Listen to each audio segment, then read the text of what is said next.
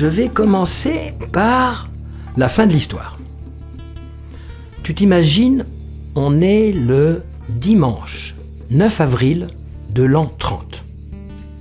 Nous sommes sur une petite route de Palestine, la route qui descend de Jérusalem à Emmaüs. C'est quoi Emmaüs? C'est le nom d'une petite ville qui est à une quinzaine de kilomètres de Jérusalem. Jérusalem, c'est la capitale, Emmaüs est une petite ville. Et ils marchent de Jérusalem à Emmaüs, où ils veulent aller dormir le soir.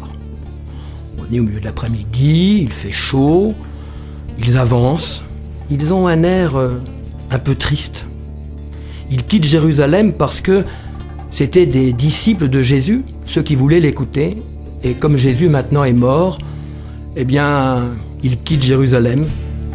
Ça veut dire quoi les disciples? Les disciples, c'est ceux qui suivent Jésus, ceux qui croient en lui. Et donc, nos deux disciples, qu'on appelle d'ailleurs les disciples d'Emmaüs, dans l'histoire on les connaît comme ça, avancent sur la route.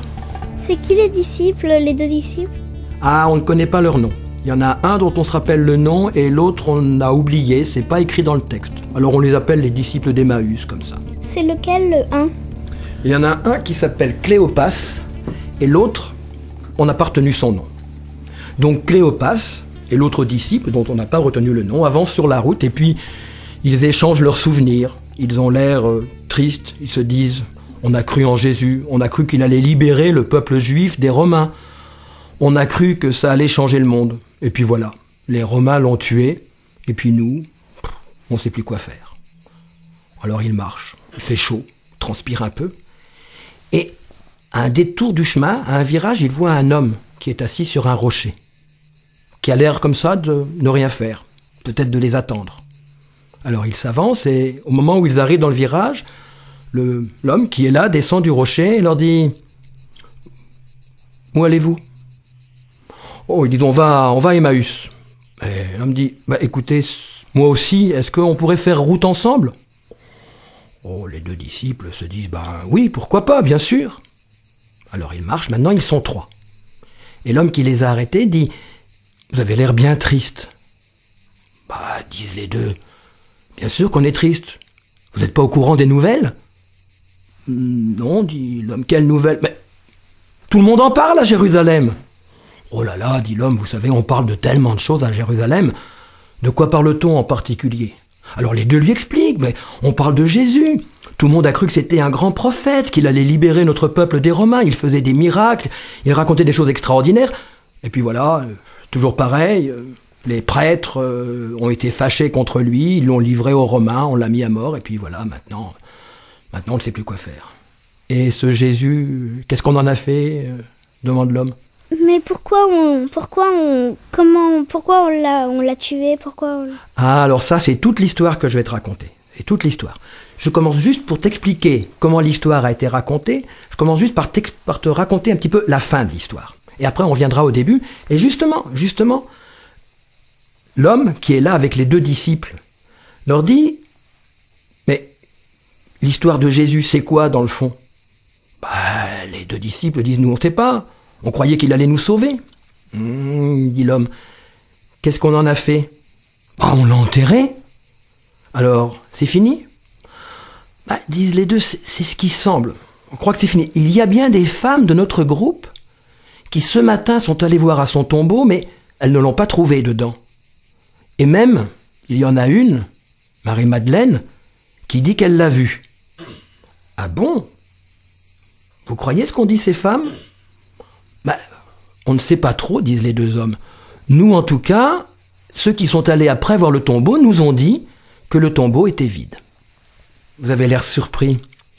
Pourtant, moi qui ai lu la Bible et qui ai écouté Jésus, parce que moi aussi je l'ai écouté, j'ai bien l'impression que tout cela était prévisible. Tout cela, Jésus vous l'avait dit. Et il se met à leur expliquer l'histoire de Jésus. Et c'est cette histoire-là que je vais t'expliquer. Et on va la raconter en entier. Mais on revient un instant à nos deux disciples qui écoutent cet homme qui leur explique la vie de Jésus. Ils sont tellement étonnés, pour la première fois, ils comprennent. Mais qui c'est cet homme? Ah, voilà, qui c'est cet homme? C'est ce que se demandent les deux disciples. Mais pour le moment, je vais te le dire qui c'est, mais pour le moment, ils sont tellement fascinés. Ils ont tellement l'impression que c'est quelqu'un qui leur explique ce qu'ils n'ont jamais compris qu'ils ne se rendent même pas compte qu'ils avancent sur le chemin, qu'ils sont déjà arrivés à Emmaüs. Ils ont tellement envie de savoir la suite qu'au moment où l'homme donne l'impression qu'il va continuer sa route, ils lui disent Non, non, non, reste avec nous. Il se fait tard. Tu pourrais manger avec nous à l'auberge. Puis comme ça, on passerait la nuit. Tu partirais demain matin. Mais, mais ce soir, on aimerait bien continuer à te parler. Et l'homme dit Hum, pourquoi pas? Alors, il passe à table. Et l'inconnu prend le pain qui est sur la table, le bénit, le casse en deux. C'est quoi du béni Béni, c'est dire une prière pour que manger le pain avec respect. Et il rompt le pain et il en donne un morceau à chacun. Exactement comme Jésus avait fait avec ses disciples la veille du jour où il est mort. La ressemblance est tellement frappante. Il fait exactement comme Jésus que... Il se demande, mais est-ce que ça serait Jésus? Est-ce que ça serait celui que les femmes ont vu? Est-ce qu'il serait revenu d'entre les morts? Les deux compagnons n'hésitent pas, ils se disent, c'est sûrement lui. Qu'est-ce qui, qui d'autre que Jésus aurait pu leur faire aussi bien comprendre l'histoire de Jésus? Alors ils se lèvent pour l'embrasser, mais il n'est plus là. Il a disparu. Et eux, au fond de leur cœur, ils sont convaincus qu'ils ont revu Jésus vivant. Et ils se précipitent, ils quittent l'auberge et ils retournent à Jérusalem pour dire aux autres, tous ceux qui étaient restés à Jérusalem et qui étaient aussi les disciples de Jésus, nous l'avons vu, il est vivant.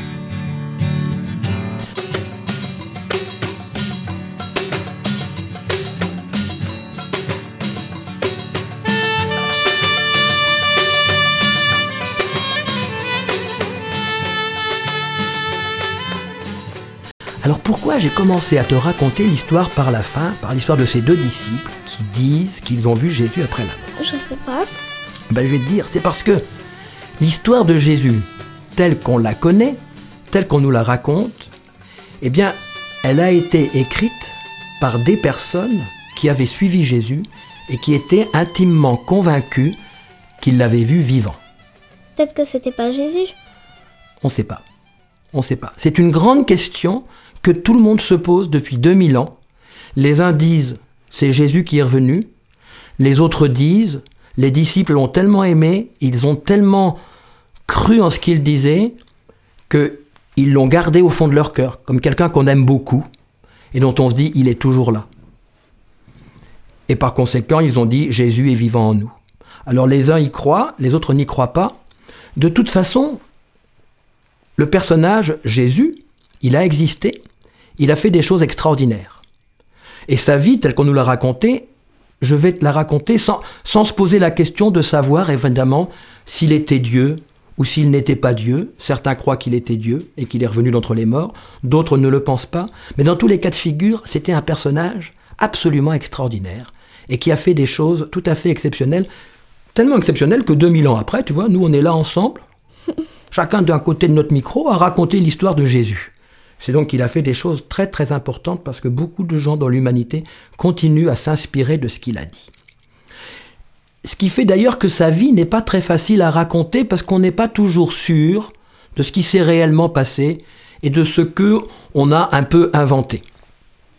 Parce que tu vois, ceux qui ont raconté l'histoire, et qu'on appelle les évangélistes, parce qu'ils ont écrit des livres qui s'appellent les évangiles. C'est quoi, des, quoi des évangiles? Eh bien, évangile en grec, parce que les évangiles ont été écrits en grec pour la plupart, et aussi en araméen, la langue qu'on parlait à l'époque. L'araméen, c'est une langue qu'on parlait en Palestine. Mais pourquoi en grec et en, ara- et en araméen et pas en français ou en latin? Parce que l'histoire a été racontée, parce que Jésus a son- sa vie, c'est il y a 2000 ans, c'était en Palestine, et à l'époque, les gens qui écrivaient en Palestine, ils écrivaient soit en araméen, qui était la langue courante, soit en grec, qui était la langue des gens cultivés. Ce qui fait d'ailleurs que c'est beaucoup plus difficile pour nous de comprendre ce qui a été écrit, parce que ça a été écrit il y a 2000 ans, par des personnes d'une culture très différente, qui parlaient dans une langue très différente, qui parlaient dans le contexte du temps. C'est-à-dire qu'ils parlaient avec les images et la manière de faire de l'époque. Et donc, quand on raconte la vie de Jésus, il faut faire la part des choses entre ce qu'on a enjolivé, ce que les évangélistes ont ajouté après coup, parce qu'ils avaient un peu oublié, parce que quand on raconte la vie d'un homme célèbre, on a tendance aussi à, lui faire faire beaucoup de miracles, un peu plus que ce qu'il a fait. Il faut donc distinguer ça, qui est un petit peu inventé, et puis ce qui s'est passé, ou en tout cas l'essentiel du message de Jésus. Parce que ce qui est important, c'est un homme dont la vie et le message sont si riches qu'il provoque en, chacun de nous des, comme des vagues, comme si, tu vois, on jette un caillou dans un lac, ça fait des rites concentriques, et quand on écoute la vie de Jésus, ça fait un petit peu comme un petit caillou dans, dans le lac de notre cœur ou de notre âme, et après ça, on se met à y penser.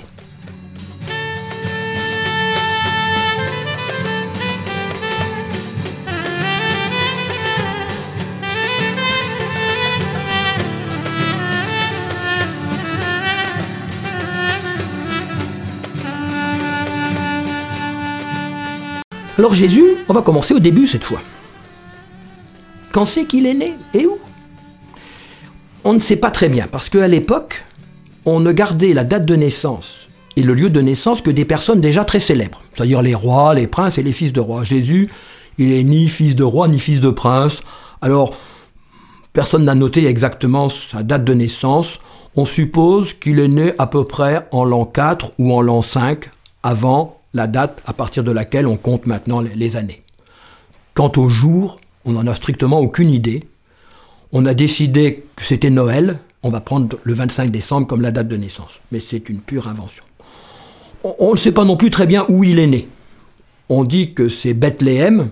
Bethléem, c'est une petite ville, petite ville au sud de la Palestine, et c'est la ville où le roi David est né. David, c'était un roi très très très célèbre de l'histoire du peuple juif.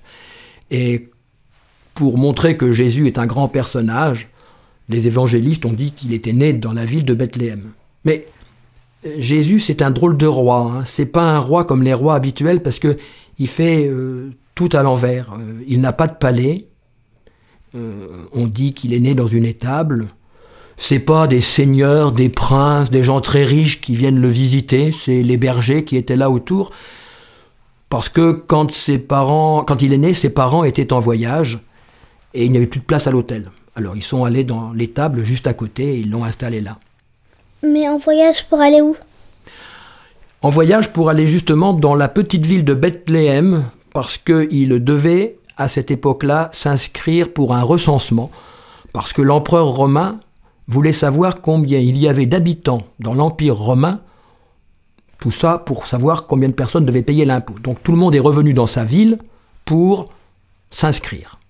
Sa maman était enceinte et c'était juste le moment et il est né là. Après ça, après sa naissance, on ne sait pas bien ce qui s'est passé.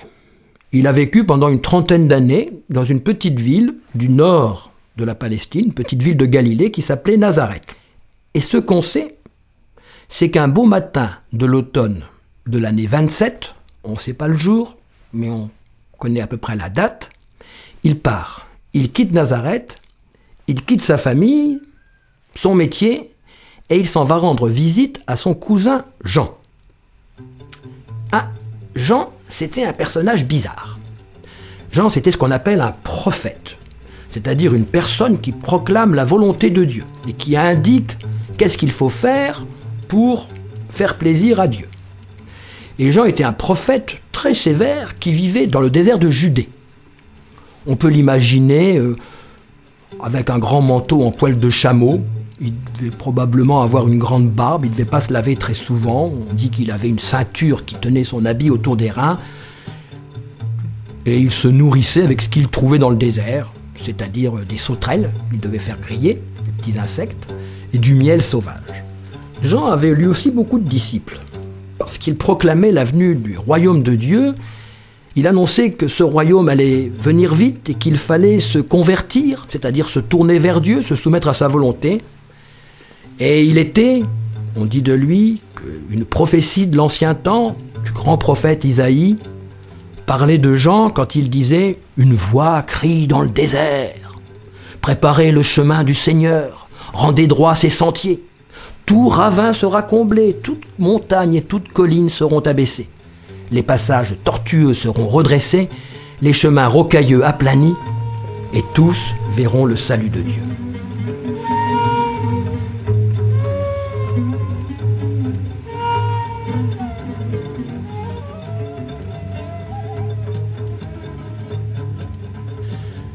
Jean baptisé dans le Jourdain. Baptisé, ça veut dire qu'il faisait entrer les gens dans l'eau pour les purifier de leur souillure, comme une espèce de toilette de l'esprit. Et il les invitait à changer de vie après avoir pris leur bain dans le Jourdain. C'est pour ça que Jean, on le connaît sous le nom de Jean Baptiste ou Jean le Baptiste. Ah, tu peux imaginer à quoi ça ressemble. Hein. le sud de la Judée, là, c'est un désert de rocailles. Il y a du sable, des rochers. Au milieu, il y a le fleuve Jourdain qui coule. C'est un grand fleuve qui descend du nord au sud de la Palestine. Le long du fleuve, il y a des herbes qui poussent, des, arbres un petit peu, parce que dans le désert, dès qu'il y a de l'eau, il y a de la végétation. Et puis, euh, au-dessus, eh bien, il y a le grand ciel bleu de Palestine, parce que c'est un pays où le ciel est très bleu, qui est très beau, il fait très chaud, surtout en été. Et Jean s'est installé à un gué. Un gué, c'est un petit passage dans la rivière. On peut traverser le Jourdain. À l'époque, on ne faisait pas beaucoup de ponts. On traversait là où il n'y avait pas beaucoup d'eau. Et Jean s'est installé au gué de Betabara. Parce que c'est un gué pratique où on peut descendre dans le fleuve. Jésus arrive. Jean le voit arriver de loin, à travers la foule. Alors il l'appelle, il reconnaît son cousin, il lui dit Qu'est-ce que tu viens faire, Jésus? Et Jésus lui répond Être baptisé. Le cousin Jean lui dit Attends, sûrement pas. De nous deux, tu es le personnage le plus important. C'est plutôt moi qui ai besoin d'être baptisé par toi. Non, non, lui dit Jésus. C'est ainsi que les choses doivent s'accomplir. Alors Jésus descend dans l'eau et Jean le baptise. Pour les témoins, pour ceux qui regardent, la scène doit être extraordinaire parce que ça leur rappelle la création du monde. Le grand ciel qui est là, l'eau qui transforme la terre aride en oasis où poussent des arbres, et l'Esprit de Dieu qui planait sur les eaux au début du monde, eh bien, les spectateurs ont l'impression que l'Esprit de Dieu revient, il voit comme une colombe dans le ciel, comme la colombe que Noé avait envoyée de son arche et qui avait ramené un rameau d'olivier pour dire que on pouvait de nouveau accoster sur la terre ferme. Aussitôt après son baptême, Jésus, et avant d'aller parcourir les routes de Galilée et de Judée, ce que je vais te raconter après, il a besoin de prendre le temps de la réflexion. Et il va dans le plus profond du désert, et il y reste 40 jours sans manger. 40 jours de jeûne. Mais tu ne peux pas rester 40 jours sans manger? Peut-être les évangélistes exagèrent un petit peu, mais on peut rester 40 jours sans manger. On peut. On peut rester 40 jours sans manger, il faut boire, on peut rester 40 jours. C'est ce que font les grands mystiques, les prophètes. Ils restent très longtemps parce que quand on reste très longtemps sans manger, on a l'esprit qui devient de plus en plus vif, de plus en plus léger. C'est comme si le corps euh, pesait moins, comme si on prenait du recul, et ça permet d'avoir une compréhension très très très très fine des choses. Donc Jésus reste 40 jours dans le désert. Et au bout de 40 jours, il voit clairement qu'il a deux chemins qui s'ouvrent devant lui, deux manières de faire. Et on peut les, symboliser, on peut prendre une image pour indiquer quels sont les deux chemins qu'il a devant lui. Un chemin, on pourrait l'appeler le chemin du serpent, comme le serpent qui a tenté Adam et Ève dans le Jardin d'Éden. Alors c'est un chemin qui a l'air facile, et le serpent dit à Jésus, les pierres se changeront en pain, on ne se fera pas mal lorsqu'on tombe sur le chemin, on peut être le maître du monde poursuivre ce chemin et être le maître du monde comme ça, il faut se prosterner devant Satan. C'est-à-dire il ne faut plus penser qu'à soi, il ne faut plus penser aux autres. L'autre chemin, c'est le chemin qui lui est proposé par la colombe. C'est un chemin où il n'y a pas de conditions, c'est un chemin que tout le monde peut prendre, c'est un chemin où on partage avec les autres, mais la loi de ce chemin-là, c'est qu'il faut se, parler, il faut communiquer au lieu de se disputer et de se manger les uns les autres. Et le chemin choisi par Jésus, bah, tu le devines, il ne prend pas le chemin du serpent, hein. il va prendre le chemin de la colombe, et ça va même être le thème principal de tous ses discours. Parce que Jésus va beaucoup parler. Aussitôt sorti du désert, il commence par attirer à lui des disciples. C'est ce dont on disait tout à l'heure c'est-à-dire des gens qui aiment entendre ce qu'il raconte et qui sont impressionnés par ce qu'il fait. Au début, ils ne sont pas très nombreux, puis il y en a de plus en plus. Alors, dans tous les disciples de Jésus, il y en a qui sont très proches, qui sont là depuis le début, puis il y en a qui viennent de temps en temps. Les très proches, il y a par exemple ceux qu'on appelle les douze apôtres. C'est ceux qu'il a réunis qui sont les, les premiers, ceux qui sont les, les disciples les plus fidèles. Il y a par exemple Simon.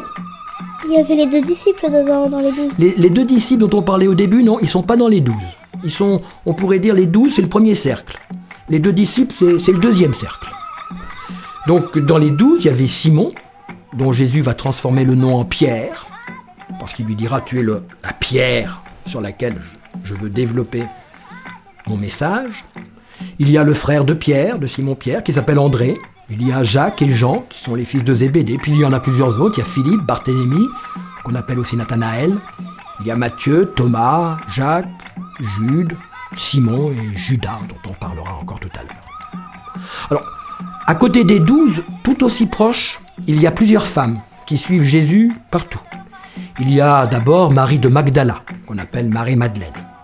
Puis il y a Marie, la mère de Jacques et de José, Salomé, Suzanne, Jeanne, plusieurs femmes qui sont là et qui suivent en permanence. Puis il a des amis, chez qui il se repose de temps en temps, qui ont des maisons comme Lazare, Marthe et Marie, qu'on retrouve. Puis des sympathisants, des gens qui viennent de temps en temps, même parmi les gens riches et les dévots, hein, comme Nicodème par exemple, ou Joseph d'Arimathie, qui joueront un rôle à la fin de l'histoire. Et puis il y a toute une foule de curieux, des gens qui vont, qui viennent, qui le suivent pendant un certain temps, puis qui rentrent chez eux pour faire les moissons, puis qui repartent et retrouvent Jésus. C'est comme ça que, entouré de cette foule, qui est plus ou moins nombreuse selon les cas, Jésus parcourt les routes de Galilée. Et par endroits, il s'arrête pour parler. Soit dans les synagogues, qui sont les églises des Juifs de l'époque, soit dans la nature. Et un jour, au début de sa prédication, il s'arrête dans une région montagneuse. La Galilée, c'est plein de, de collines et de petites montagnes, et il s'arrête dans un creux du relief. Alors tu peux imaginer un espèce de petit plateau, tu vois, avec les rochers de chaque côté qui montent, comme des gradins. Et puis les gens qui sont là, alors les douze et ceux qui sont plus proches, ils, ils se mettent en rond autour de Jésus, puis les autres, ils s'installent là où ils trouvent de la place, ils se mettent sur un rocher, ils s'assoient dans le sable, ils se mettent en tailleur, ils s'appuient, etc., parce que Jésus va parler. Et ils écoutent, absolument médusés, ce que Jésus leur raconte. Parce que le message de Jésus, c'est un curieux message. Par exemple, il leur dit Félicitations, vous qui êtes pauvres, car le royaume de Dieu est à vous. Félicitations, vous qui avez faim, car plus tard vous serez rassasiés. Félicitations, vous qui pleurez, car vous allez rire plus tard. Et même il dit des choses encore plus extraordinaires. Alors je vais te lire, il dit des trucs. Aimez vos ennemis. Faites du bien à ceux qui vous haïssent. Bénissez ceux qui vous maudissent. Priez pour ceux qui vous diffament, qui disent du mal de vous. Quand on te frappe sur une joue, présente l'autre. Si on t'enlève ton manteau, donne ta tunique. Si on te demande, donne. À qui t'enlève ton bien, ne le réclame pas. Si vous aimez ceux qui vous aiment, mais quel gré vous en saura-t-on? Même les pécheurs en font autant. Au contraire, vous aimez vos ennemis, faites du bien et prêtez sans rien attendre en retour. Alors ça choque beaucoup de gens qui disent bah, il est un peu il exagère celui-là. Si bien qu'un jour, un professeur de religion qui veut embêter un peu Jésus vient le voir pour lui poser une question, pour l'embarrasser. Il lui dit Maître, qu'est-ce que je dois faire pour aller au paradis et avoir la vie éternelle Hmm, Jésus, qui est malin, ne veut pas se laisser piéger. Il lui dit Mais tu es un spécialiste de la loi religieuse. Qu'est-ce qui est écrit dans la loi ah, dit le professeur, il est écrit, tu aimeras le Seigneur, ton Dieu, de tout ton cœur, de toute ton âme, de toute ta force, de toute ton intelligence et ton prochain comme toi-même. Ah ben, dit Jésus, c'est très bien, tu as très bien répondu. Fais-le, et tu auras la vie éternelle. Le professeur, il ne va pas en rester là, il a posé une question. Euh, il voudrait bien ne pas avoir l'air idiot devant tous ceux qui écoutent. Il dit, oh oui, oui, mais c'est bien gentil ça. Mais qui c'est mon prochain? Ah, Jésus alors va lui raconter une histoire, une des histoires les plus célèbres que Jésus ait racontées, et il aimait beaucoup raconter des histoires. Jésus commence ainsi. Un homme, un homme, c'est pas qui, descendait de Jérusalem, la ville, à Jéricho, une petite ville en, en bas. Il tombe au milieu de bandits qui l'attendaient au milieu du chemin. Ils le rouent de coups, le dépouillent de tout et s'en vont en le laissant à moitié mort. Un peu plus tard, par hasard, un prêtre descend par ce chemin. Il le voit, à moitié mort sur le bord de la route, il s'écarte, continue son chemin. Un peu plus tard, un lévite, qui est une espèce de prêtre aussi, passe, voit l'homme et le laisse. Puis un samaritain, c'est-à-dire un habitant de Samarie, qui était sur le chemin et qui arrive à son tour, le voit. Oh, il est très ému. Un homme blessé comme ça au bord de la route. Il s'approche. Il bande ses blessures, verse de l'huile, du vin. Il le met sur sa propre monture, sur son âne. Il l'amène à l'auberge, un peu plus loin. Il prend soin de lui, lui trouve un lit. Et le lendemain matin, il dit à l'aubergiste Je te donne un peu d'argent. Tu t'occupes de cet homme, tu le soignes. Et quand je reviendrai, je verrai si tu t'en es bien occupé, et si tu as dû dépenser un peu plus d'argent, je te le rembourserai. Et il s'en va, pour aller continuer son voyage. Alors, dit Jésus, après avoir terminé l'histoire, lequel de ces trois a été le prochain de l'autre?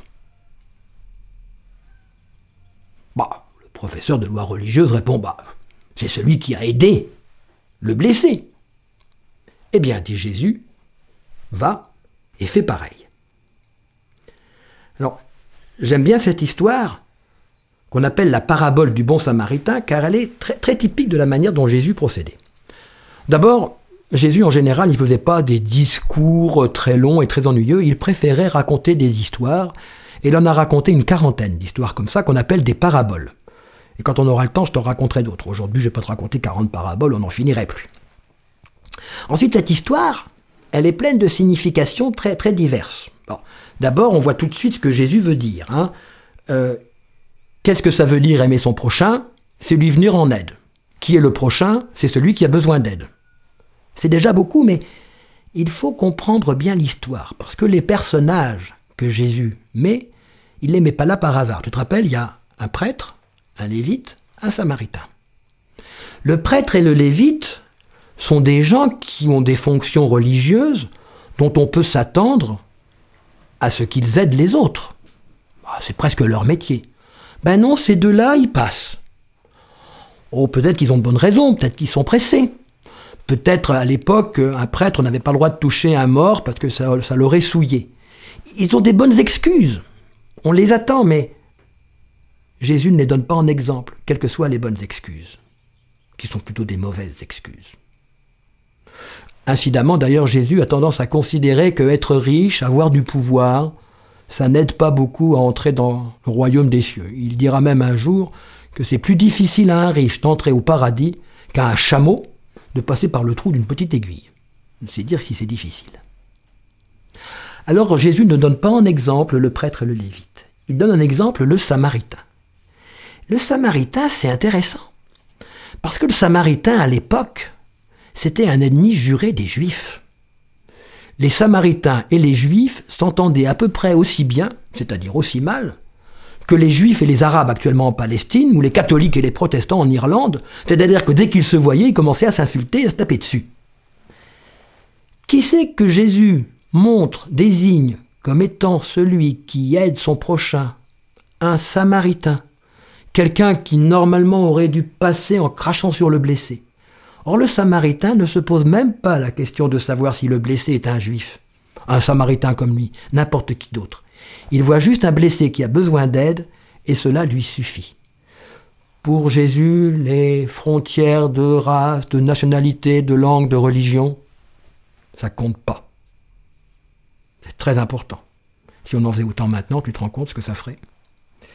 Et puis la parabole dit encore quelque chose d'autre de très intéressant. Quand le Samaritain s'est occupé du blessé, il continue son chemin. Il ne reste pas à lui demander pendant trois jours, à dire merci, etc. Il lui rend service et il continue. Jésus ne crée pas de dépendance. Il fait ça librement.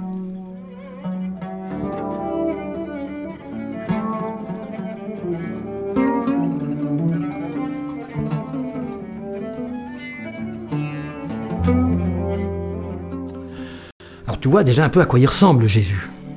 Il a un message tout à fait extraordinaire. Les gens sont très surpris. Mais ils sont encore plus surpris par son action. Parce que Jésus fait ce qu'on appelle des miracles. Des miracles, ce sont des faits extraordinaires qu'on n'a pas l'habitude de voir et qui ont une signification spirituelle. C'est quoi des significations spirituelles? Ben, Ça veut dire que le miracle, c'est pas seulement un événement physique, comme guérir quelqu'un, mais que c'est un sens au niveau de la vie intérieure, au niveau de l'âme. Ça a un autre sens.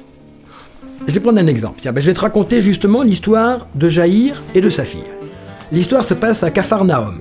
Capharnaüm, c'est une petite ville euh, au nord de la Galilée, près du lac de Génézareth. C'est la ville où Jésus est venu le plus souvent. C'est la ville euh, de Pierre et André, ses deux disciples, ses deux apôtres. Et Jésus est venu souvent parler dans la synagogue de Capharnaüm. Il y a un homme là qui s'appelle Jaïr. Et Jaïr, c'est le responsable de la synagogue. Alors probablement il connaît bien Jésus, hein, puisqu'il est venu souvent. Jaïr, il a une petite fille, une fille unique, sa seule fille, qui a 12 ans et qui est très très très malade. Tu peux imaginer comme Jaïr est triste. Et comme il a entendu dire que Jésus fait des miracles, il se précipite, un jour où Jésus est à Capharnaüm, il le supplie de venir dans sa maison pour guérir sa fille. Et pendant qu'il est en train de lui demander de venir guérir sa fille, quelqu'un arrive de la maison de Jaïr et lui dit c'est trop tard, ta fille est morte. Tu peux t'imaginer le, désespoir de Jaïr. Mais Jésus lui dit attends, attends, attends, sois sans crainte. Si tu crois en moi, elle sera sauvée. Il va à la maison de Jaïr, et autour de la maison de Jaïr, il y a plein de monde. Parce que la petite fille vient de mourir, toute la famille est là, les gens se lamentent, pleurent. Et en plus, à l'époque, quand il y avait un deuil, on pleurait fort devant tout le monde. Il y avait même des pleureuses professionnelles qui faisaient du bruit, donc il y a un vacarme terrible. Des gens qui sont là en train de se lamenter de la mort de la petite fille. Jésus arrive devant la maison et dit Arrêtez, elle n'est pas morte, elle dort. Ouais, monde se met à rire, mais il est fou celui-là, on l'a bien vu, elle est morte la petite fille, enfin qu'est-ce qu'il t'imagine Jésus dit Sortez tous, il y a trop de monde ici. Partez Il chasse tout le monde, il rentre dans la chambre de la petite fille avec son papa, sa maman, et avec lui trois de ses disciples, Pierre, Jean et Jacques.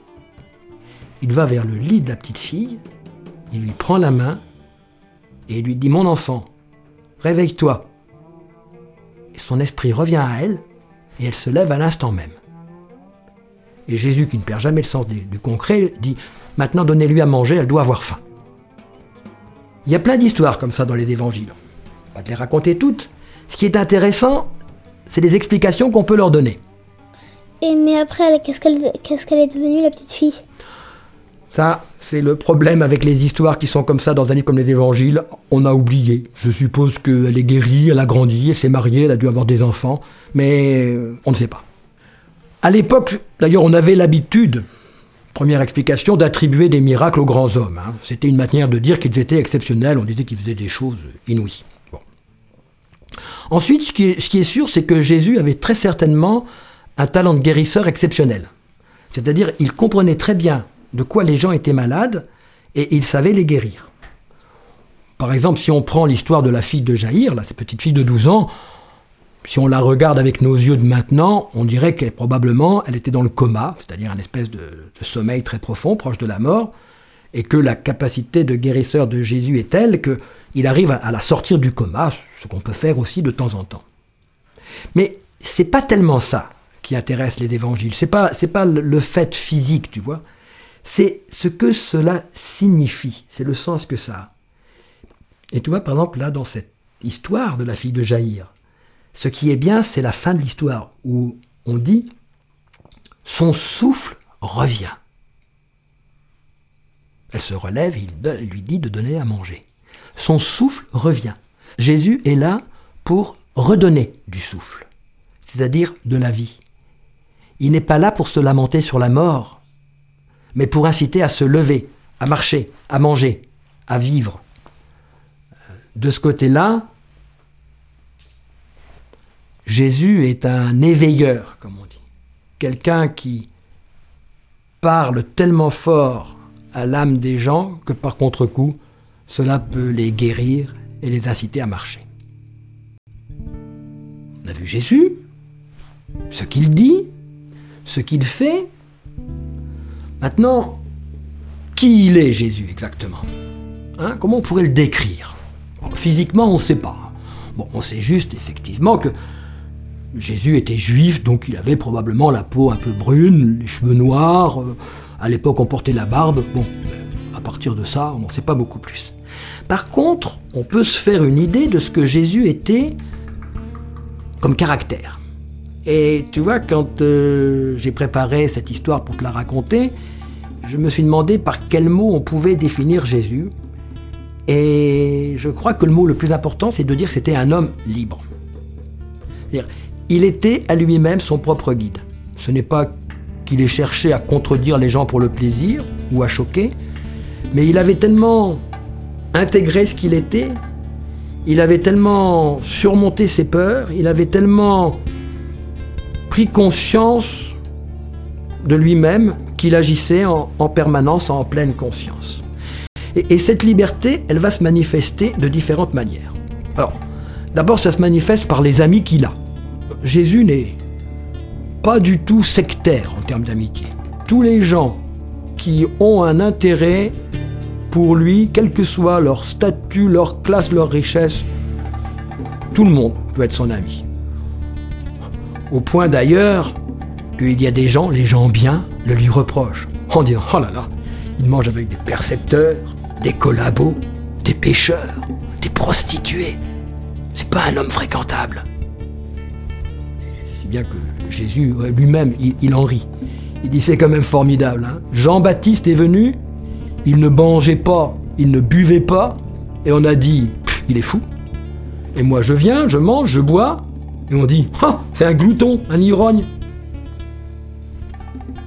Il faisait comme il avait envie, avec les gens qu'il avait envie d'aimer. Sa liberté aussi, ça se voit dans sa confiance dans l'avenir. Ça, c'est très difficile. Jésus ne cherche pas à thésauriser, à économiser, à, s'encombrer d'éléments matériels. Il a fait un très beau discours un jour là-dessus. Cette fois, c'était au bord du lac de Génézareth, dont on parlait tout à l'heure. Il était au bord du lac, il marchait, puis les gens viennent pour l'écouter. Il y avait tellement de gens qui venaient qu'on n'arrivait plus à marcher sur la berge du lac. C'est même presque qu'il avait les pieds dans l'eau. Alors, ce qu'il a fait, il a demandé à un de ses disciples d'aller chercher une barque. Il est monté dans la barque, il est allé un peu plus loin sur l'eau. Comme ça, tu vois, les gens étaient sur le rivage. Et puis lui pouvait leur parler de la barque sur le rivage. Et puis en plus, c'est bien parce que sur l'eau, la, voix porte bien. Et il déclare Ne vous inquiétez pas pour votre vie de ce que vous mangerez, ni pour votre corps de quoi vous le vêtirez.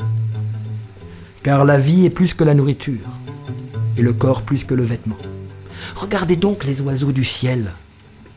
Ils ne sèment, ni ne moissonnent, ils n'ont ni cellier ni grenier, et pourtant Dieu les nourrit. Alors vous, combien valez-vous plus que les oiseaux? Qui d'entre vous peut, par son inquiétude, prolonger son existence? Regardez les lys et les fleurs des champs. Ils ne tissent pas, ils ne filent pas.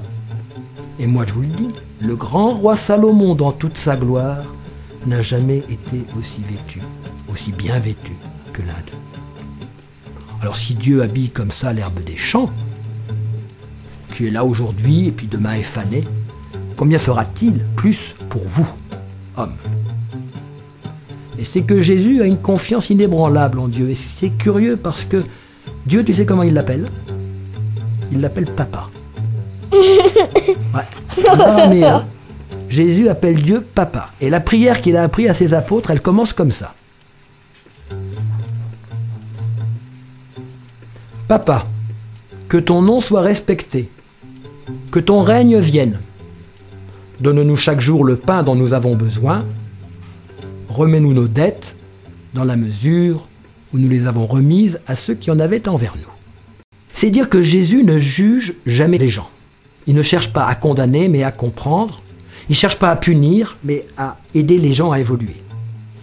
Et dans l'évangile selon Saint Jean, il y a un passage que je trouve absolument extraordinaire. Je vais le raconter parce que c'est peut-être le passage que je préfère dans, dans les évangiles. C'est très très beau, tu vas voir. Jésus est à Jérusalem, la grande ville. Comme bien souvent, quand il est à Jérusalem, il est allé dormir sur une petite colline à côté, le, le mont des Oliviers. Et puis il revient au centre de Jérusalem le matin et rapidement, euh, il y a des gens, parce que Jésus est là alors. Comme il a toujours des histoires à raconter, les gens viennent, lui posent des questions, ils l'entourent. Tellement de monde, il s'assoit, comme ça, peut-être sur une marche d'escalier, puis il y a beaucoup de monde autour. Seulement, dans la foule, il y a des prêtres et des dévots qui n'aiment pas beaucoup Jésus et qui ont envie de le mettre dans une situation embarrassante. Alors, ils arrivent en amenant avec eux une femme qui a été surprise en flagrant délit d'adultère, c'est-à-dire une femme mariée qui a fait l'amour avec un autre homme. Ils l'amènent au milieu et avec un grand sourire hypocrite, ils lui disent Maître, cette femme a été prise en flagrant délit d'adultère. Dans la loi, il est prescrit que ces femmes-là doivent être lapidées, c'est-à-dire tuées à coups de pierre. Et toi, que dis-tu? Et il regarde Jésus avec un petit air sarcastique. Parce que c'est une question très habile. Si Jésus dit appliquer la loi, c'est-à-dire tuez-la avec des pierres, tous les disciples vont être étonnés parce que Jésus n'a pas l'habitude de condamner les gens comme ça. On va dire, bah alors il est comme tout le monde. Hein. Si maintenant il dit libérez-la, les prêtres vont dire, vous voyez, il enfreint la loi. C'est un hérétique. Faut pas l'écouter. Ils sont là à regarder Jésus en attendant sa réponse. Et Jésus fait une chose très curieuse, il est assis là, il se penche, et il se met à faire des dessins avec le doigt dans la poussière du sol, tu sais, comme ça. Alors ils attendent, ils le regardent. Jésus fait comme s'il n'écoutait pas, comme s'il n'avait pas entendu. Alors ils insistent, il lui dit, mais enfin maître, vous avez entendu la question? Je dis, oui, j'ai entendu la question. Il les regarde, fait un petit sourire en coin et leur dit, eh bien, que celui d'entre vous qui n'a jamais commis de faute lui jette la première pierre. Et puis il se remet à dessiner par terre. Et l'évangéliste Jean nous dit que ils se retirèrent l'un après l'autre, à commencer par les plus âgés. Je ne sais pas si les plus âgés sont partis les premiers parce qu'ils avaient plus eu le temps de pécher ou s'ils en étaient le plus conscients, mais c'est comme ça que ça s'est passé. Ils partent tous alors, au milieu des disciples qui entourent Jésus, la femme reste seule. Jésus la regarde et lui dit Eh bien, où sont tes accusateurs? Personne ne t'a lancé la première pierre? Personne, maître, dit la femme. Eh bien, dit Jésus, moi non plus je ne te condamne pas. Va, mais ne recommence pas.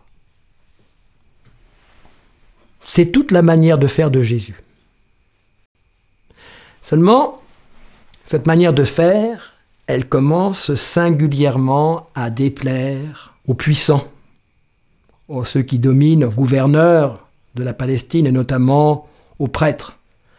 Parce que Jésus ne les écoute pas spécialement. Oh, il leur désobéit pas spécialement non plus, mais il a une fâcheuse tendance à dire On vous a dit qu'il fallait faire comme ça Eh bien, moi, je vous dis qu'il faut faire de telle et telle manière.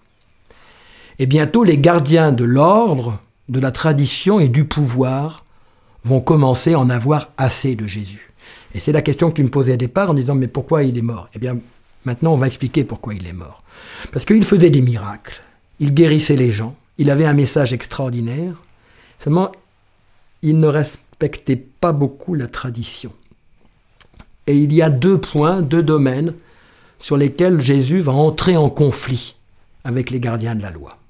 Le premier, justement, c'est la loi, la loi religieuse. Parce que, à l'époque, il faut bien voir que les Juifs avaient une législation très stricte qui leur disait dans tous les détails de la vie quotidienne ce qu'il fallait faire pour plaire à Dieu. Ça allait de la manière de se lever, la manière de se coucher, la manière de couper le pain, tout ce qu'il fallait faire ou dire et comment se mettre à table. Or Jésus, sans rejeter la loi, explique que lui que la loi est secondaire par rapport au premier commandement celui pour lequel il a dit plutôt et raconté des paraboles comme la parabole du bon samaritain, le commandement d'abord qu'il faut s'aimer. Comme ça, un jour, il entre dans la synagogue de Capharnaüm, qu'on connaît bien maintenant, puisque c'est là qu'il allait souvent. Il y a là un homme qui a la main paralysée. Une crampe, quelque chose, un défaut. Hein. Et les prêtres lui posent une question. Ah ah A-t-on le droit de guérir un homme le jour du sabbat? Le jour du sabbat, c'était un jour de repos absolument sacré pour les, pour les juifs. On n'avait le droit absolument pas de travailler. Jésus leur dit, vous me posez une question Je vais vous répondre par une autre question. Qui d'entre vous, s'il n'a qu'une seule brebis, et qu'elle tombe dans un trou profond, le jour du sabbat, n'ira la prendre et la rechercher? Vous n'allez pas la laisser mourir. Or, l'homme, c'est beaucoup plus important qu'une simple brebis. Donc, on a le droit de faire le bien le jour du sabbat. Et il regarde l'homme qui a la main paralysée, et lui dit Étends la main. Et l'homme étend la main, et la main est guérie. Les prêtres sont très énervés. Encore une fois, Jésus les a rendus un peu ridicules. Et puis il y a un deuxième domaine de conflit. Alors là, ça va être un conflit énorme entre Jésus et les gardiens de l'ordre. Là où il va les choquer. C'est à propos du temple. Le temple de Jérusalem, c'est le lieu le plus sacré pour les juifs de l'époque. C'est là où l'on vient prier, c'est là où l'on vient faire des sacrifices tout ça, ça faisait un chiffre d'affaires considérable. C'est-à-dire que c'était une grosse activité commerciale, où on achetait des animaux, on les revendait, on changeait l'argent, et surtout ce trafic, les prêtres touchaient un pourcentage. C'est quoi un pourcentage? C'est-à-dire qu'une petite partie des transactions, des achats et des ventes, eh bien, les commerçants la donnaient aux prêtres. Un jour, probablement le 3 avril de l'année 30, lors de son dernier voyage à Jérusalem, Jésus entre dans le temple. Il voit tout le commerce qui fait, le charivari, les animaux qui crient, les agneaux qui bêlent, les colombes qui roucoulent, les marchands qui interpellent, venez voir, mon agneau, c'est le plus gros, c'est le plus beau, etc. Et les agents de chance qui changent l'argent. Alors il est pris de colère. Devant ce tumulte qui n'a rien de religieux, il renverse l'étape des marchands, se fabrique vite un fouet avec des cordes qui sont là et il chasse les animaux dehors en disant Il est écrit dans les Bibles, ma maison sera une maison de prière et vous, vous en faites une caverne de bandits. Oh C'est très bien d'avoir dit ça. Mais là, les prêtres, cette fois, Jésus a dépassé la borne. Parce que qu'il les tourne en ridicule, passe encore. Mais qu'il leur fasse perdre leurs revenus, ça, c'est une autre paire de manches et donc il décide de se débarrasser de Jésus. Le prétexte est facile à trouver. À l'époque, la Palestine, le pays des Juifs, est sous occupation romaine. Les prêtres vont donc accuser Jésus de faire une révolution contre le pouvoir des Romains. C'est un argument d'autant plus facile que les Juifs se sont déjà révoltés plusieurs fois contre les Romains, donc les Romains croiront volontiers qu'il y en a un nouveau qui veut se révolter, et d'autant plus facile que certains des auditeurs de Jésus pensent effectivement qu'il est un libérateur, du même genre que les précédents, et qu'il va faire la révolution. Ils l'espèrent même. Ils l'espèrent même tellement que le matin de ce même 3 avril, là où il a chassé les marchands du temple, ils lui ont fait une entrée triomphale à Jérusalem, en l'acclamant comme s'il était le roi. Alors, toute la journée du lendemain, le 4 avril, pendant qu'il enseigne dans le temple, les prêtres essayent de piéger Jésus, de le faire se contredire, de le mettre en porte-à-faux, pour trouver un prétexte à le faire accuser. Rien ne réussit. Non seulement Jésus à chaque fois a la bonne réponse, mais il les tourne en ridicule, et même, et même, il les critique, il les met en difficulté eux. Il dit, ah, prenez garde, à ceux qui se tiennent à se montrer dans leurs plus beaux habits, à être salués sur les places publiques, à occuper les premiers sièges, dans les dîners en ville et dans les églises. Eux qui dévorent les biens des pauvres et font semblant de prier longuement, ils subiront la plus rigoureuse condamnation.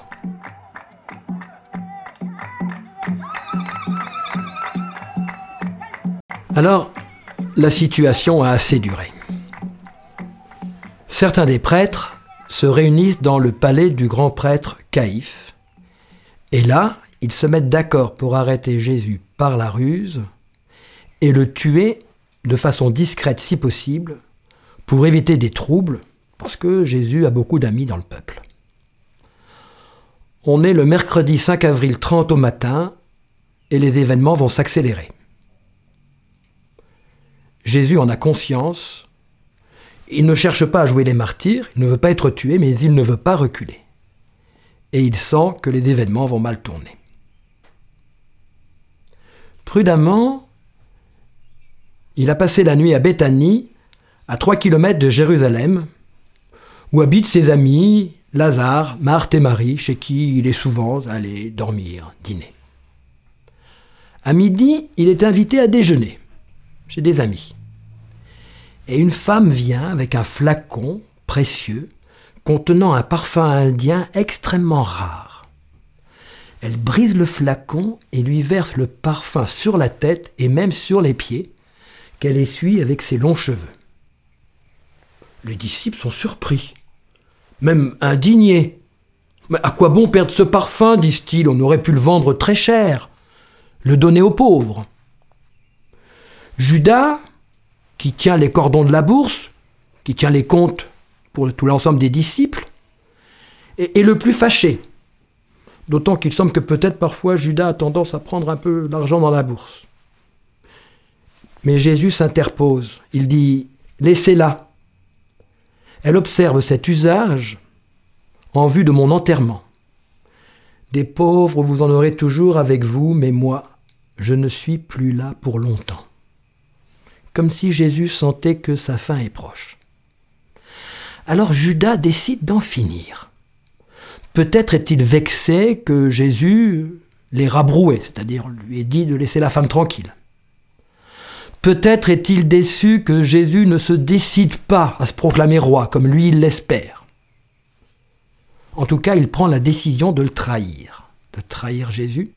Et comme celui-ci change sans arrêt de domicile pour ne pas être arrêté, Judas va voir les prêtres et leur propose, moyennant finance, de leur indiquer où Jésus se trouvera dans les prochains jours afin qu'ils puissent venir l'arrêter.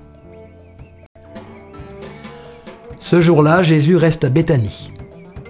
Le jeudi matin, on est le 6 avril, il demande à deux de ses disciples de préparer le repas du soir qui précédera une grande fête, la grande fête de Pâques, c'est une grande fête traditionnelle qui a lieu le samedi. Et il donne à ses disciples l'adresse d'un autre homme qui leur fournira une salle à manger et il leur demande de faire les courses. Le soir, il arrive à cet emplacement, dans cette maison, avec ses disciples les plus proches, ceux qu'on appelle les douze apôtres. L'atmosphère doit être un peu bizarre, tu comprends? Parce que d'un côté, bon, c'est la fête de Pâques, on va faire un grand repas, ils sont très contents. De l'autre côté, Jésus est soucieux. Il voit bien que l'opposition est en train de grandir. Puis les apôtres eux-mêmes sont fatigués. Ça fait des mois qu'ils parcourent les routes de Galilée et de Judée. Ils sentent bien qu'autour de Jésus, il y a des gens qui sont pour, mais qu'il y a des gens qui sont contre aussi. Alors, c'est un repas où ils sont à la fois joyeux et un peu anxieux. Ils se mettent à table, et comme selon la tradition de l'époque, ils sont allongés sur des banquettes autour d'une table basse. Et Jésus commence par faire quelque chose de, très curieux. Il se lève, il prend un linge qu'il se met autour de la taille, il verse de l'eau dans une bassine et il fait le tour de ses douze disciples et il leur lave les pieds.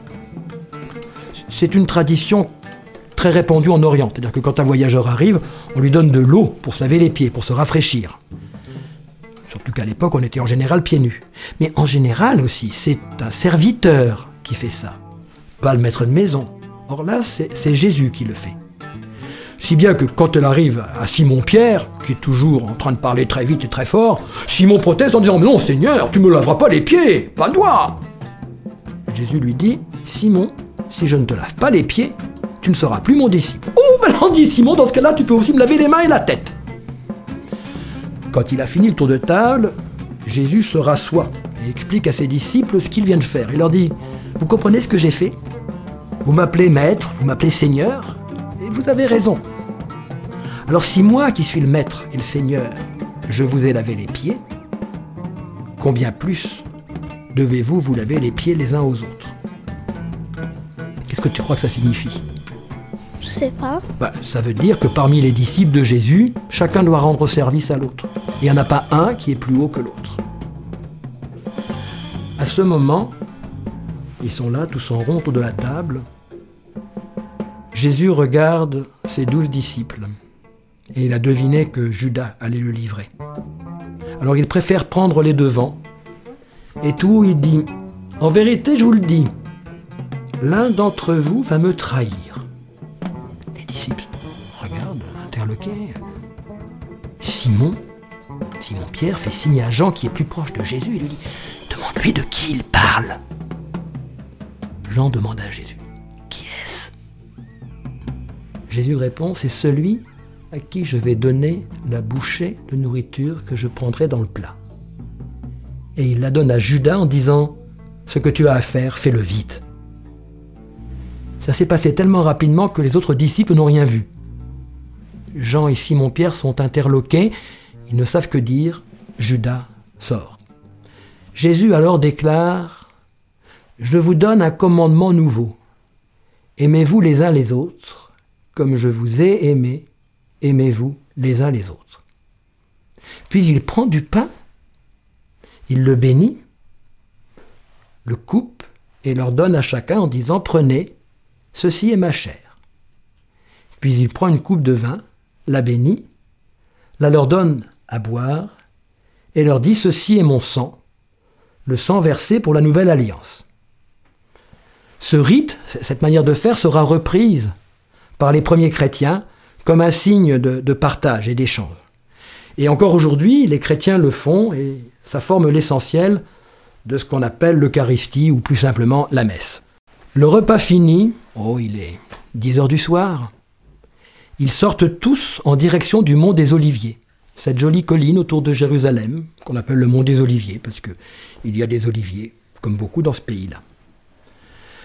Sur la route qui monte au sommet du mont des Oliviers, Jésus leur dit, Cette nuit va être très difficile. Vous allez tous m'abandonner. Mais quoi qu'il arrive, sachez bien que moi, je resterai avec vous.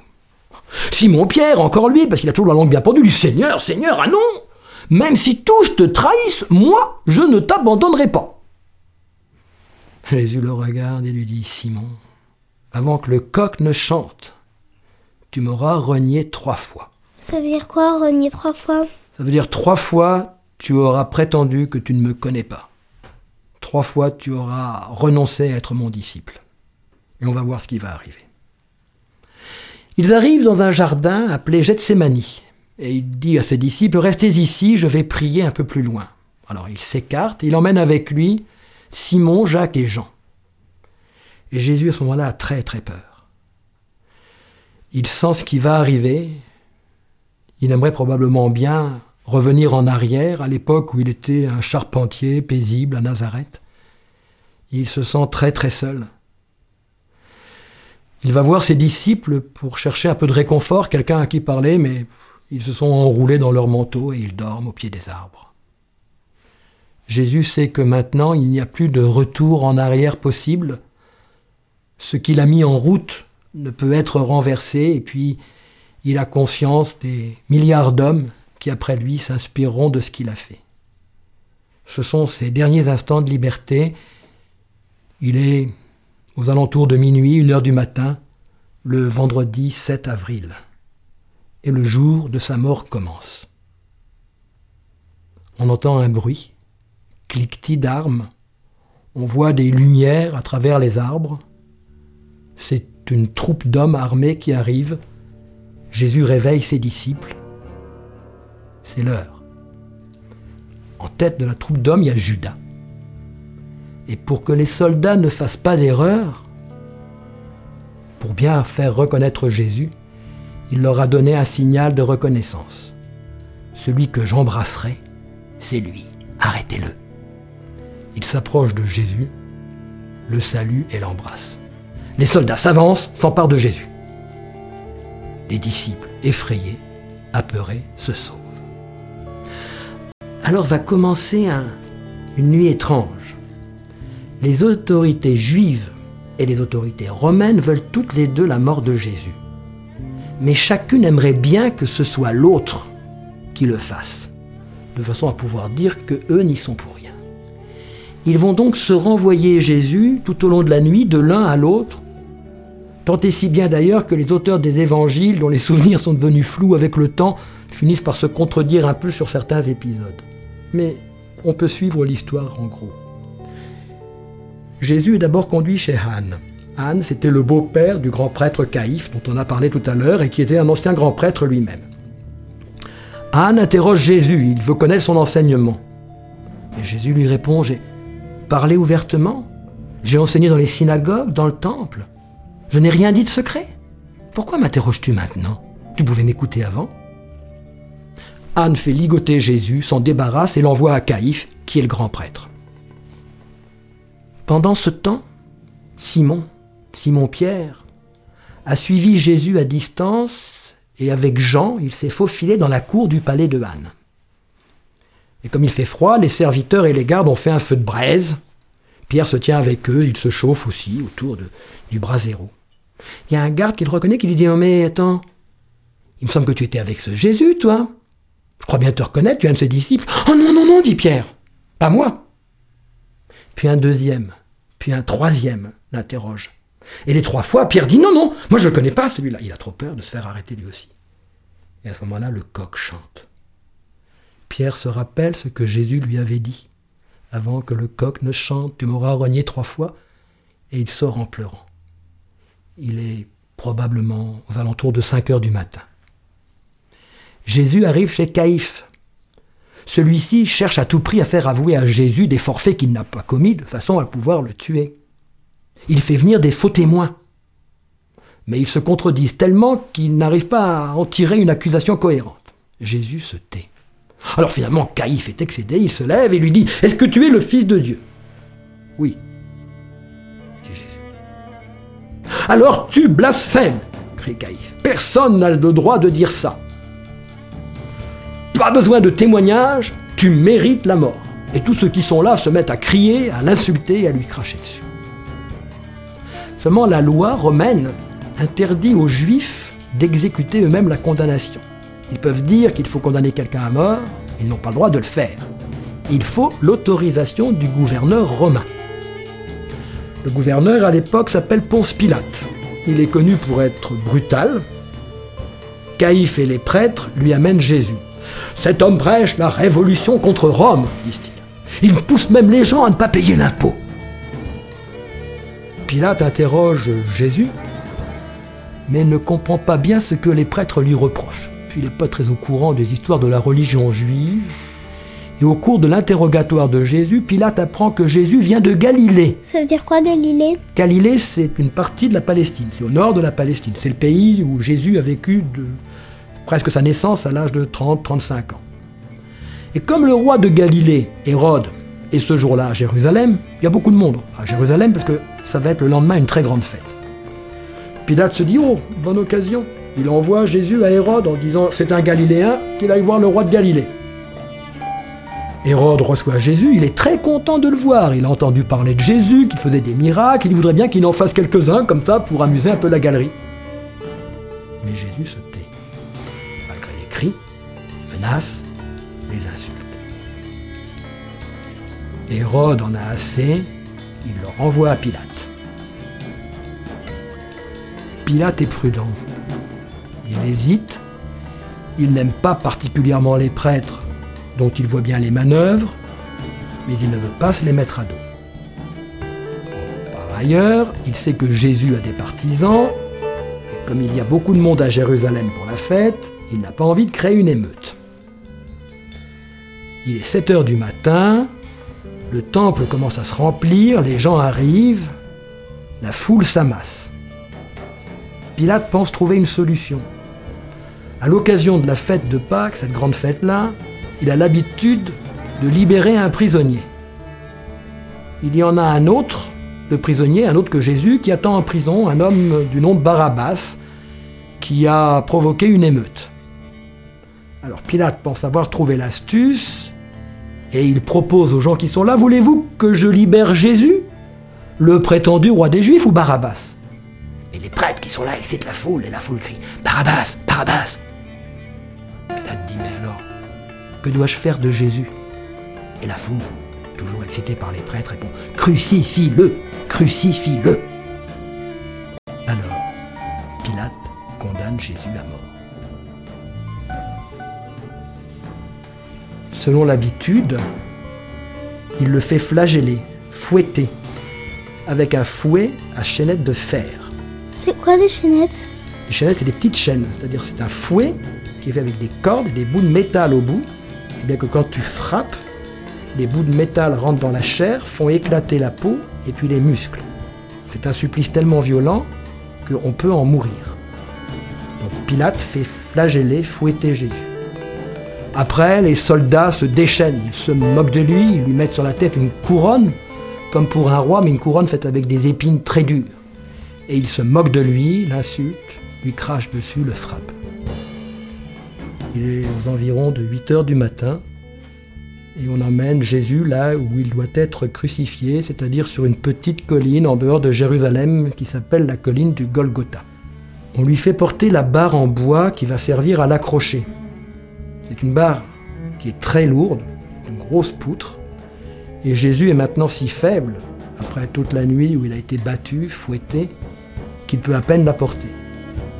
Les soldats arrêtent un passant qui était par là, qui s'appelle Simon de Cyrène, l'histoire a gardé son nom, et lui demande de l'aider à porter le morceau. En haut de la colline, les soldats allongent Jésus sur le sol, ils lui mettent la barre en bois derrière la tête, ils mettent les poignets à chaque bout de la barre en bois et ils clouent les poignets sur la barre en bois. Ça doit faire mal. Ça fait horriblement mal. Ils redressent la barre en bois, ils accrochent la barre en haut du poteau, qui a déjà été planté là, qui est à peu près 2 mètres de haut.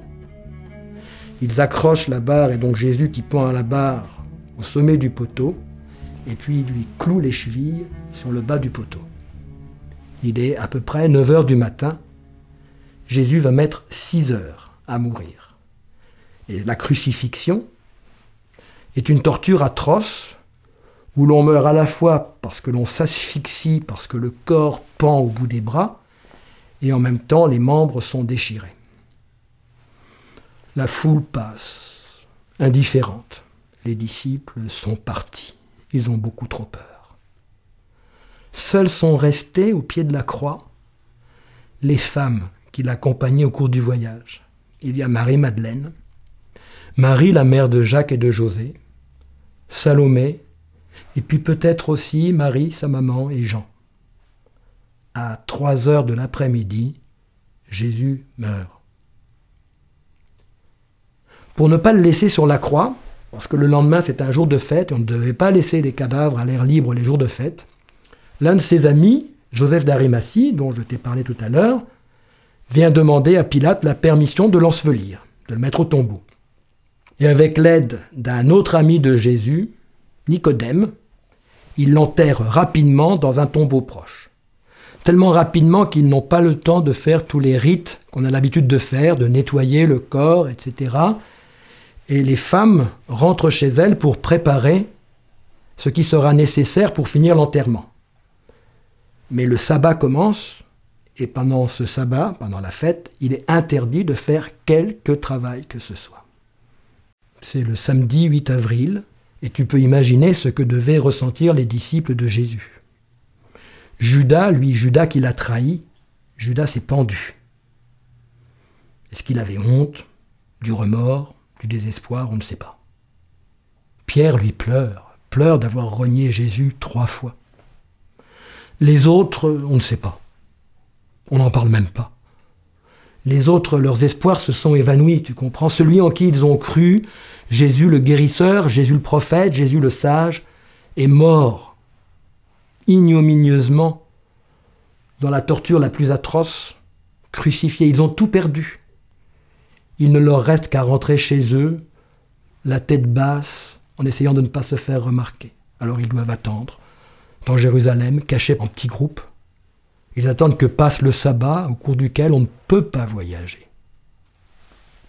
Le dimanche matin, le 9 avril de l'année 30, Marie-Madeleine, Marie la mère de Jacques et Salomé reviennent au tombeau de Jésus pour procéder au rite funéraire qu'ils n'avaient pas eu le temps de faire le vendredi.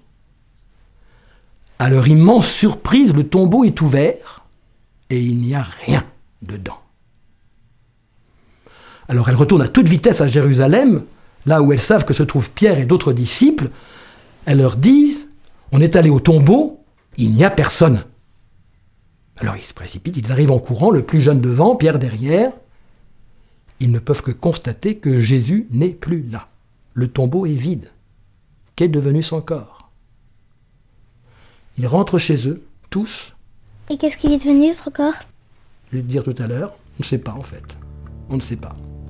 Ce qui se passe, c'est que tous rentrent à ce moment-là et Marie-Madeleine reste seule et elle pleure.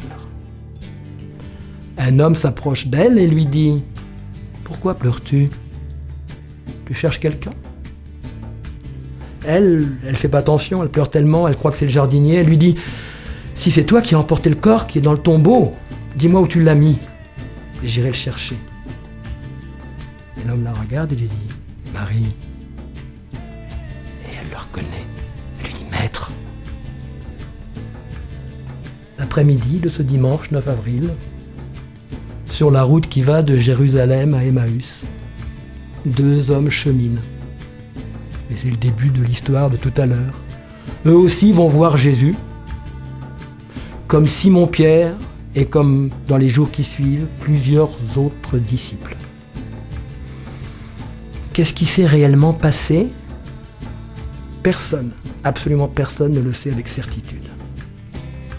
La seule chose qui est sûre, c'est que les apôtres, les douze, qui étaient jusqu'alors hésitants et emplis de doutes, qui reniaient Jésus quand il y avait du danger, vont partir à travers l'Empire romain et diffuser le message de Jésus. Un message qui va être repris, répercuté dans le monde entier pendant des siècles et des siècles, un message qui existe encore maintenant et qu'on va interpréter de différentes manières, qui va donner naissance aux actions les plus sublimes et aux actes les plus atroces. Et ce qui est important, c'est l'essence de ce que Jésus a laissé à ses disciples avant de partir, qui pourrait être sa recommandation finale, et où il a dit, si quelqu'un veut être mon disciple, qu'il ne marche pas derrière moi, mais à côté de moi, que celui qui a la tentation de suivre y renonce, car il perdrait sa vie. Qui veut sauver sa vie doit en devenir l'auteur, qu'il prenne sa vie en main et qu'il devienne mon compagnon.